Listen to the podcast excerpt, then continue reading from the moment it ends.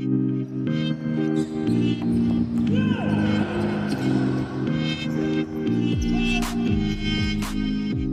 parlais d'un gars là qui, sort de l'hôpital, sa seule envie, il a failli crever, sa seule envie c'est de revenir au sport et voir les copains. Et ça c'est génial. C'est basique, hein, c'est simple. Mais ouais, mais c'est chose basique. Mais comment on fait pour que cette personne, eh ben, elle, sorte de chez elle, elle s'enferme pas, elle s'auto-exclut pas de la vie? Et qu'elle ne se transforme pas en mort-vivant et que la société dise ouais super on a sauvé des vies. Non, faut pas que sauver des vies. Faut les embellir, faut les nourrir, faut faut les mettre euh, voilà en mouvement ces vies. Il faut qu'elles aient du sens. Handicap au défi du transfert de connaissances. Une série audio proposée par la FIRA dans le cadre du programme Clap sur la recherche. Réalisation Blandine Lacour et Maxime Huige.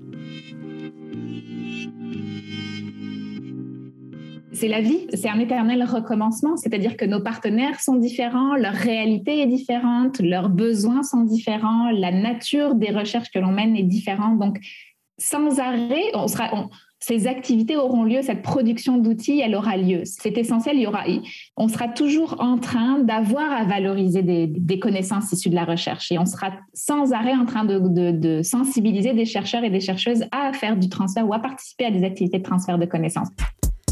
Riyad Salem et Émilie Robert, que vous venez d'entendre, ne se connaissent pas. Enfin, je crois pas. Riyad Salem est un athlète français multimédaillé. Émilie Robert travaille au CRISPECH, le centre de recherche pour l'inclusion des personnes en situation de handicap au Québec. Un océan les sépare, mais tout un monde les unit. Et ce monde, c'est celui du transfert de connaissances, ce processus qui permet de faire connaître et reconnaître les activités et les résultats de recherche pour qu'ils soient utiles et utilisés dans la société. Premier épisode, le concept parapluie. Ça fait quelques années que j'accompagne une fondation, la FIRA, dans sa volonté d'être un pont entre l'univers de la recherche et celui du terrain, entre les terrains de sport de Riyad Salem et le bureau québécois d'Émilie Robert. Quand je suis passée voir Riyad Salem lors d'un entraînement de rugby fauteuil, il a très bien résumé l'enjeu du transfert de connaissances.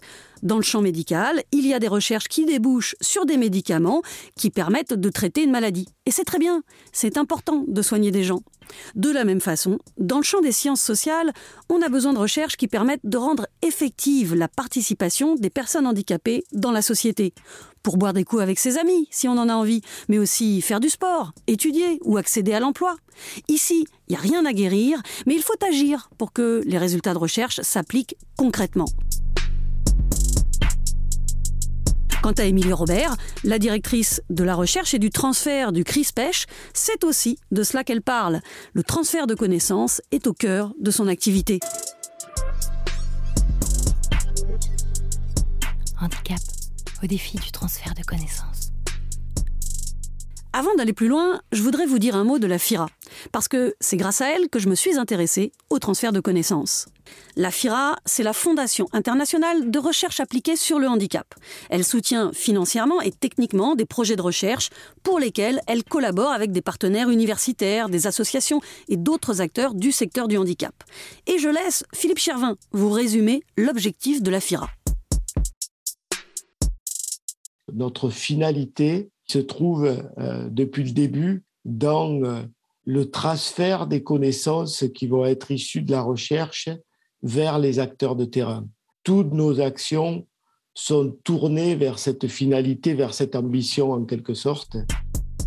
Philippe, c'est le secrétaire général de la FIRA. Quand je l'ai rencontré la première fois, c'est ça qu'il m'a expliqué. Il m'a dit Blandine, tu vois, la raison d'être de la FIRA, c'est de mettre en place des actions pour la valorisation sociale des résultats de recherche auprès des acteurs de terrain en produisant des supports d'application.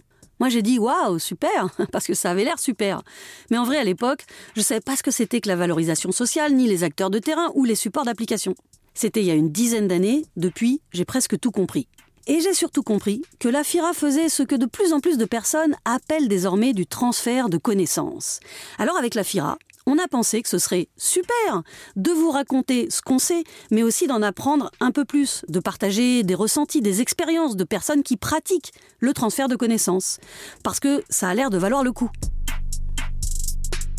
Il suffit d'écouter, par exemple, ce qu'en dit Jennifer Fournier. Elle est maîtresse de conférences à l'université Lyon 2. Je l'avais déjà rencontrée dans le cadre d'une recherche soutenue par la FIRA, mais là, je l'ai croisée à la cafétéria de la Haute École de Travail Social et de la Santé de Lausanne pour un autre projet de transfert de connaissances.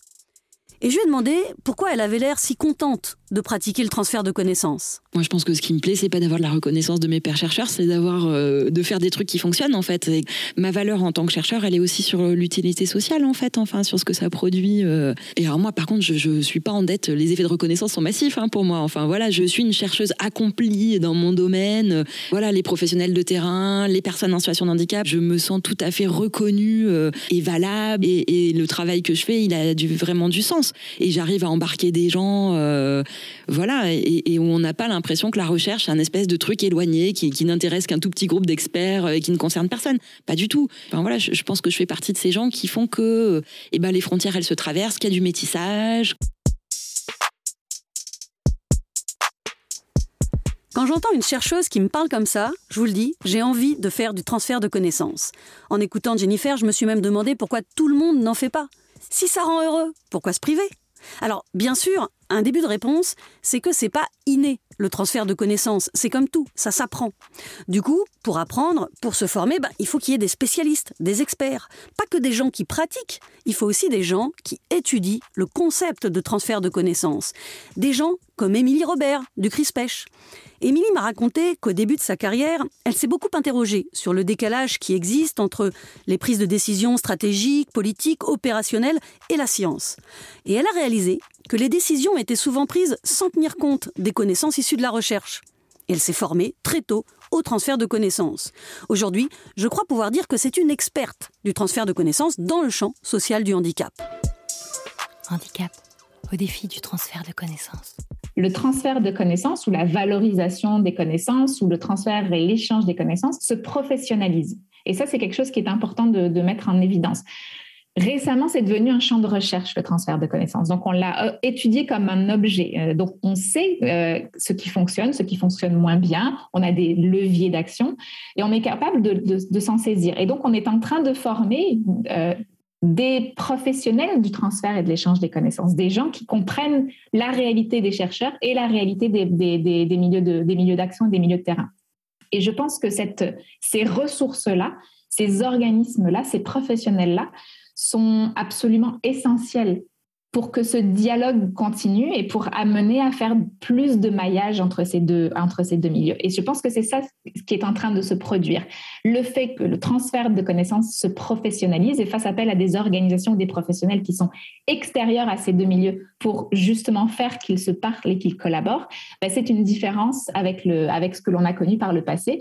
Et je pense que c'est les chercheurs et les chercheuses et les milieux de, les milieux de, de pratique ne doivent pas hésiter à se saisir de ces organisations-là, de ces professionnels-là, pour avancer ensemble et hum, faire que les, leviers d'action soient utilisés, soient mobilisés et que les connaissances sur la recherche soient utilisées. Plus je discutais avec Émilie, plus je trouvais ça intéressant, le transfert de connaissances. Alors qu'au départ, en vrai, quand la FIRA m'a proposé un podcast là-dessus, faut être honnête, je me suis dit, bon, ben, j'espère que ça va pas être trop chiant. Eh ben, pas du tout. C'est comme mener une enquête. Il y a du suspense, des rebondissements, des drames, des personnages attachants. Et d'ailleurs, c'est à ce moment-là de l'histoire que j'ai entendu parler de l'équipe Renard. Renard comme recherche sur les effets non académiques de la recherche et de ses déterminants. Vous suivez? Ce sont des pros du transfert de connaissances. Pour eux, le transfert de connaissances, c'est une science. Rien n'est laissé au hasard. L'immense champ de réflexion, de transmission, de partage des connaissances est étudié à la loupe, disséqué. Avec eux, j'allais découvrir tout un monde, un nouveau monde. Enfin, peut-être pas si nouveau que ça. En fait, ça date pas d'hier. Hein. Euh, un intérêt pour, pour euh, l'utilisation de la recherche comme telle, euh, déjà en, en 1826, à Londres, il y a un groupe de chercheurs euh, dans différents domaines, autant la littérature que les sciences, euh, s'étaient regroupés pour former une, association qui s'appelait l'Association pour le transfert de la recherche utile ou, quelque chose comme ça. Euh, bref, eux, ils, ils, voulaient faire, ils voulaient faire connaître leurs résultats de recherche, mais en dehors du monde académique. Lui, c'est Christian Dagenet. Il est professeur au département de psychologie de l'Université de Montréal. Il est le directeur de la chaire Réalisme. Réalisme pour recherche appliquée interventionnelle en santé mondiale et équité. Bon, je sais pas trop ce que c'est, mais je me rappelle que ça m'avait impressionné. Et puis surtout, c'est lui qui a monté l'équipe Renard. Rusé? Et pour nous, le transfert de connaissances aujourd'hui, c'est ça, c'est comment on fait en sorte que les connaissances qui sont produites par les chercheurs, il y a des milliards qui sont investis dans la recherche un peu partout dans le monde. Et ces résultats-là sont partagés au sein de la communauté universitaire, de la communauté scientifique, mais pas nécessairement à ceux à qui ces résultats-là pourraient être utiles. Donc, on, s'est intéressé à ça. Depuis, depuis 1990, il y a eu une, une montée vraiment phénoménale de l'intérêt pour l'utilisation de la recherche, pour le transfert de connaissances. En 1990, déjà, on pouvait recenser 10 000 titres qui portait sur le transfert de connaissances. Aujourd'hui, euh, si vous entrez euh, le terme knowledge transfer, entre guillemets, il va vous sortir des, centaines de milliers de pages sur, Google. Donc, c'est vraiment un, domaine qui est, qui est en, pleine effervescence et qui, euh, et, qui suscite, de, ben, comme toute nouvelle science ou toute nouvelle approche, tout nouveau domaine, une certaine confusion au début avec les termes. Là, Christian, il met le doigt là où ça fait mal. Ou disons plutôt là où j'avais besoin d'y voir plus clair. Parce que ce que je ne vous ai pas encore dit, c'est qu'en fait, moi, au départ, je me mélangeais les pinceaux dans les termes. Comme tout le monde, je n'avais pas bien saisi le concept de transfert des connaissances. Et puis à la FIRA, on parlait de valorisation sociale. Les choses me paraissaient simples. D'un côté, il y avait la valorisation scientifique, le fait pour des chercheurs de valoriser leurs travaux auprès de leur père, P-A-I-R-S. Les chercheurs écrivent un rapport scientifique, lu par des scientifiques, parce que nous autres, on n'y comprend souvent rien. Et puis, ils publient dans des revues scientifiques pour des lecteurs scientifiques. Bref, ça reste dans le petit monde scientifique. Et pour les scientifiques, c'est très bien, ils apprennent plein de trucs. Mais les résultats de leurs recherches n'auront pas forcément un impact direct sur la société. En parallèle, parler de valorisation sociale pour nommer la façon dont les résultats de recherche vont être mis à disposition de la société pour transformer les pratiques, c'était bien trouvé. La valorisation scientifique, c'est faire connaître et reconnaître les travaux de recherche auprès des scientifiques, et la valorisation sociale, c'est faire connaître et reconnaître les travaux de recherche auprès des non-scientifiques. C'est très bien, ça aurait pu marcher. On aurait pu garder ce terme de valorisation sociale, valorisation de la recherche. Moi, je trouvais ça hyper tendance comme concept. J'étais prête à lancer un mouvement hashtag valorisation sociale. Et là, douche froide. Christian me dit que oui, la FIRA a parfaitement saisi l'idée, mais aujourd'hui, elle a raison d'utiliser plutôt transfert de connaissances. Parce que valorisation de la recherche, c'est un terme déjà un peu has en fait. La valorisation de la recherche, c'est un terme qui était utilisé au Québec pendant un certain temps, mais pas dans le reste du Canada, puis un peu en France, mais partout ailleurs dans le monde, non. Puis dans le monde anglo-saxon, il n'y a pas d'équivalent non plus. Donc, on utilise un terme qui n'est compris que par les, personnes très, très proches de nous. Utilisons des termes que tout le monde comprend. Mais vous savez, au, Canada, qui, est vraiment euh, en tête de peloton sur, euh, la recherche et sur les efforts pour faire en sorte que, la recherche soit plus utilisée, on, a des organismes de financement de la recherche qui utilisent des termes différents. Par exemple, les instituts de recherche en santé du Canada utilisent le terme application des connaissances en français, mais knowledge translation en anglais, qui n'est pas une traduction euh, littérale en fait de, du, terme, qui donc peut avoir une compréhension différente pour, différentes personnes. Au, au, au, Conseil de recherche en sciences humaines du Canada, on utilise le terme mobilisation des connaissances. Les fonds québécois de recherche utilisaient le terme transfert et application des connaissances. Bref, il y, a, des termes comme ça qui sont différents. Puis quand on soumet une demande de financement à un de ces organismes-là, ben on utilise le terme qu'eux utilisent. Parce que les termes veulent à peu près tous parler du concept de recherche vers l'action.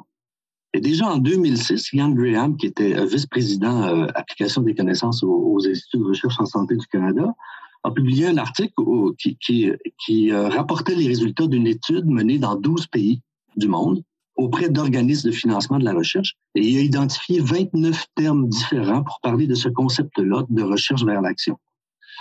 Et puis, ce qu'il constatait, c'est qu'un terme pouvait être utilisé pour parler de deux choses pas tout à fait identiques et que deux termes pouvaient être utilisés pour parler exactement la même chose. Donc, il y a une confusion autour des termes qui sont utilisés. Christian, il est doué en transfert de connaissances. hein. J'ai parlé une heure avec lui sur Zoom et ça y est, j'étais convaincue d'adopter de nouvelles pratiques, au moins linguistiques.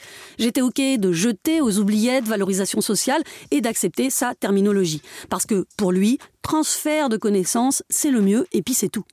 Dans ma conception à moi, puis au sein de mon équipe, on, on, on s'est accroché vraiment au terme transfert de connaissances parce que c'était le plus utilisé dans le monde. Mais il reste que pour certaines personnes qui ont décidé d'adopter d'autres termes pour parler du même concept, euh, c'est qu'ils avaient des réserves avec le terme transfert qu'ils considéraient comme, comme euh, un processus unidirectionnel des chercheurs vers les utilisateurs. Mais il n'y a rien dans le terme transfert qui dit que c'est unidirectionnel. Ça peut très bien être dans les deux sens. Le transfert peut très bien se faire dans les deux sens. Parce que ce qu'on sait aujourd'hui, c'est que pour que des résultats de recherche soient appliqués dans des milieux de pratique ou des milieux de prise de décision, il faut que ces connaissances-là répondent à un besoin de ces milieux-là. Donc, il faut qu'il y ait un intérêt pour des nouvelles connaissances pour changer les pratiques ou pour changer la prise de décision. Donc, si on ne tient pas compte des besoins qu'on a ciblés pour transférer nos résultats de recherche, ben, euh, on risque d'être déçu. On risque de pas, de pas obtenir les résultats escomptés. Je trouvais important de passer un peu de temps dans ce premier épisode sur les termes, qu'on s'entende bien là-dessus. hein. On parle de transfert de connaissances, mais si vous avez envie d'appeler ça différemment, c'est OK. Dans tous les cas, l'essentiel, c'est qu'on parle bien toutes et tous de la même chose, du même processus. Et ce que vient de dire Christian, c'est que ce processus de transfert, ça marche dans les deux sens. Et ça, ça m'intéresse. Parce qu'on va beaucoup parler des activités de recherche qui favorisent le transfert de connaissances.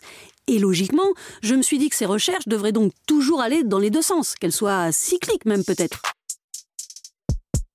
Les acteurs de terrain, c'est-à-dire les personnes concernées, leurs proches, les professionnels, les associations, tous ces gens-là vont avoir un rôle actif à jouer dans le transfert de connaissances. Ce sont eux qui vont faire émerger des besoins, nourrir des projets de recherche et même prendre part à la recherche pour qu'in fine, les résultats soient exploités. J'ai demandé à Christian si j'avais bien raison de dire que oui, les recherches doivent aller dans les deux sens quand on fait du transfert de connaissances. Oui, vous, avez raison, mais ça, c'est vrai dans le domaine social. Parce que si on est dans le domaine biomédical, par exemple, les, les modèles de transfert de connaissances unidirectionnels des chercheurs vers les utilisateurs, ça fonctionne très bien. Quand on a démontré l'efficacité d'un médicament avec des essais contrôlés, randomisés à grande échelle, on a démontré l'efficacité du médicament, euh, une efficacité supérieure à ce, de ce médicament-là face, à d'autres, ben, on n'a pas de mal à, faire utiliser ces médicaments-là par, les, par les intervenants en santé. Donc, dans le domaine biomédical, ça fonctionne bien. Mais dans le domaine social, ça fonctionne moins bien parce que les gens développent des pratiques qui sont basées en grande partie sur leur expérience. Et pour changer ces pratiques-là, qui s'incarnent depuis, depuis des années dans, dans, dans des modes de, de pratique, ben, euh, ben, ben, il faut être convaincant. Euh, il faut, il faut qu'on qu'on fasse la démonstration que le changement de pratique qui est prôné par les résultats de recherche est pertinent et avantageux et applicable. Donc, l'applicabilité, c'est un concept extrêmement important en, transfert. Ok, alors j'avais un peu raison, car on est dans le champ social, dans ce podcast, et non pas dans le champ médical. Mais attention, quand bien même on aura fait des recherches participatives, quand bien même on aura bossé avec les milieux de pratique, qu'on aura bien pris en compte leurs besoins, eh bien au final, le résultat, ce sera pas un médicament à avaler. Donc, le transfert de connaissances dans le champ social, c'est compliqué. Ou je pourrais plutôt dire que c'est un mécanisme subtil, pour reprendre des mots qui font moins peur. Les mots de Cécile Vallée, en l'occurrence, qui travaille depuis des années sur ce sujet à la FIRA et qui m'a fait découvrir l'équipe Renard au passage. Bref, quand on fait du transfert de connaissances dans le champ social, ça implique de bien prendre en compte que les résultats de recherche sont parfois moins palpables, moins concrets, moins faciles à utiliser qu'un médicament. Je crois que c'est pour ça que pendant notre discussion, Christian a eu envie d'insister sur l'applicabilité, parce que c'est un facteur très important à penser pour faire du transfert de connaissances, pas seulement à cause de l'enjeu économique. Il y a aussi un, enjeu éthique important euh, autour de, cette question-là, c'est qu'avant de transférer des résultats, de recherche, il faut s'assurer que ces résultats-là sont valables, sont valides et sont applicables dans le contexte où on veut les mettre en pratique. Et pour ça, pour, arriver à faire ça, il faut bien connaître les caractéristiques du contexte dans lequel on veut, appliquer des résultats de recherche. Parce que des résultats qui ont été produits à un endroit ne seront pas nécessairement aussi efficace dans un autre dans un dans un autre contexte à cause de différences culturelles, à cause de différences de valeurs, de croyances euh, euh, et, et, de culture. Donc euh, donc il faut il faut comprendre et, connaître les caractéristiques du milieu. Puis là-dessus, peut-être juste parler des différences culturelles qu'il y a entre les chercheurs et les, et les utilisateurs potentiels des résultats de recherche, c'est que le principal critère pour juger de la qualité d'une information pour un chercheur, c'est nécessairement la rigueur qui a été déployée pour produire le résultat. Donc, le premier critère de qualité pour un chercheur, c'est la rigueur. Le premier critère de qualité pour un décideur dans une organisation de service, c'est l'applicabilité des résultats. Donc, on est, on est dans, un, dans deux mondes qui sont différents. Et puis, il faut, il faut qu'il y ait des échanges, en fait, entre, ces deux mondes-là pour qu'on arrive à, se comprendre, à voir l'utilité, à comprendre pourquoi les pratiques sont comme ça d'un côté et montrer comment les résultats de recherche peuvent être transformés d'une façon applicable, utilisable et utile et pertinente. Là, il y a un mot qui a fait tilt chez moi, c'est rigueur. La rigueur scientifique. Je m'arrête un instant là-dessus. Parce que les recherches appliquées sont parfois jugées avec un peu de mépris.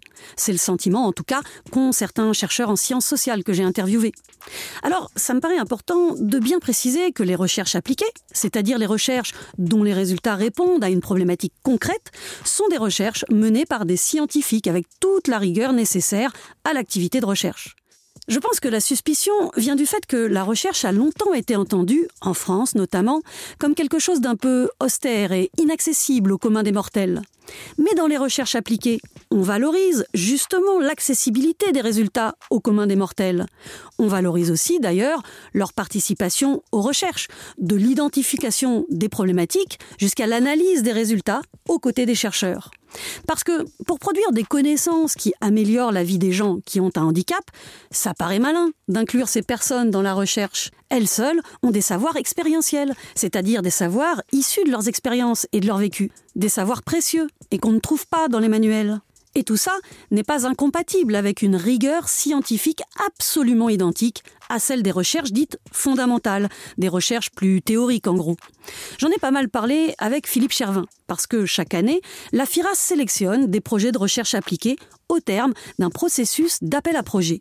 Et pour s'assurer de la validité scientifique justement des recherches qu'elle soutient, dès sa création, la FIRA a mis en place un comité éthique et scientifique composé de personnalités du monde de la recherche et de personnalités issues des milieux de pratique, c'est-à-dire des personnes qui vont se servir concrètement des résultats de recherche dans leur vie, qui vont les pratiquer, les utiliser. Et pour la FIRA, c'est très clair. Quand nous, au niveau de la FIRA, on ouvre nos appels à projets et qu'on les sélectionne, un des critères de cette sélection, en fait, c'est la rigueur scientifique qui est proposée euh, et c'est quelque chose sur lequel euh, notre comité passe énormément de temps. Donc, c'est un critère qui pèse beaucoup dans la sélection. C'est-à-dire que si euh, on nous propose une recherche qui, d'après nous, en fait, n'est pas suffisamment rigoureuse en termes de méthodologie, le projet, on ne le finance pas. On ne le finance pas. Le nerf de la guerre, dans la recherche comme ailleurs, c'est le financement. Dans le champ du transfert de connaissances, les financeurs ont un rôle important à jouer. Qui finance quoi et pourquoi? Si on a pour objectif de promouvoir des recherches dont les résultats seront utiles à la société, c'est logique de faire attention à financer des chercheurs qui feront du transfert de connaissances. Moi, je pensais que c'était une évidence, que tous les chercheurs étaient convaincus de l'importance de transférer les connaissances issues de leurs recherches vers celles et ceux qui en auront l'utilité. J'ai posé la question à Christian pour savoir si les chercheurs ou les chercheuses étaient formés déjà à minima pour faire du transfert de connaissances. Les chercheurs, ils sont pas formés pour faire ça. Et on ne tient pas compte de ces activités-là non plus pour faire de promotion, les chercheurs. Les chercheurs sont essentiellement évalués sur leur production scientifique, l'obtention de subventions de recherche, production d'articles scientifiques, les qualités d'enseignement, parfois contribution au fonctionnement de l'institution, mais, mais pas sur est-ce que les résultats de recherche que vous avez produits ont été utiles pour améliorer la qualité de vie de la population, par exemple? Il n'y a pas de critères qui existent là-dessus. Dans, la très grande majorité des universités. Et celles où il y a des critères comme ceux-là, ben, il n'y a pas de barème de, pointage qui est accordé à ces, à ces activités-là.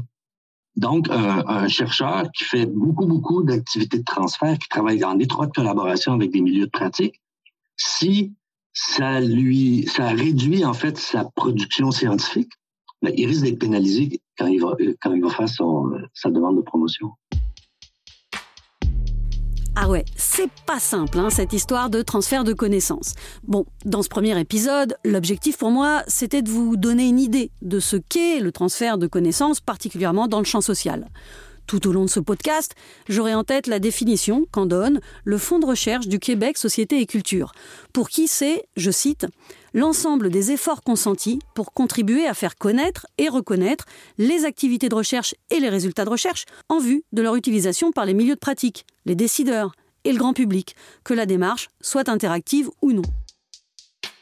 C'est la définition sur laquelle s'accorde la FIRA, qui en apprécie sa dimension ouverte, car elle induit cette possibilité d'une démarche qui va de la recherche vers l'action sur le terrain, mais aussi du terrain vers la recherche. Et puis c'est une définition qui englobe bien toutes les étapes de ce processus de transfert de connaissances. C'est pour ça que j'ai eu envie de parler de concept parapluie, parce qu'il abrite toutes ces étapes. Et c'est pas mal de se mettre à l'aise avec ce concept, parce qu'aujourd'hui, tout va dans le sens de plus de transfert de connaissances. Et on n'a pas fini d'en parler, comme dirait Émilie Robert.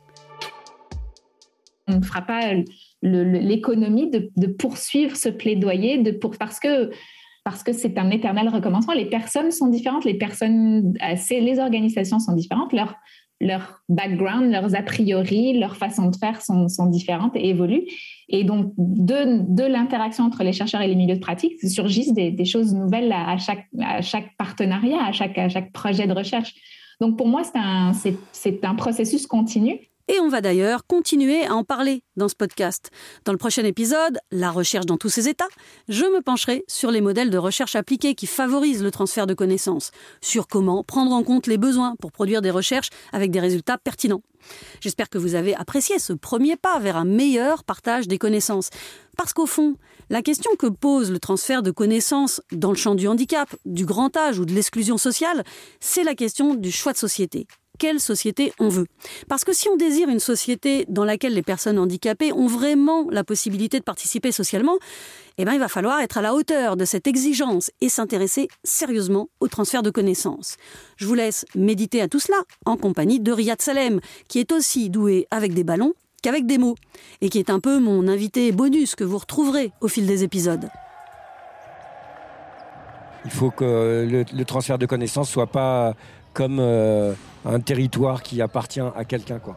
Et c'est toujours le même problème, c'est comment on crée un modèle économique qui soit pas un modèle juste prédateur où, euh, où on reste bloqué sur des choses, où on se dit ça c'est à moi, et, même si ça sauve la vie de quelqu'un d'autre, bah, je ne le donne pas, et on laisse crever les autres à côté. Donc euh, ça, il y a vraiment une culture dans, dans, dans, ce milieu-là, parce qu'il y a plusieurs mondes dans la science, il y a plusieurs mondes dans, dans les chercheurs, il y a plusieurs mondes. voilà. Et puis de quel monde on fait partie quand on est dans, cet univers.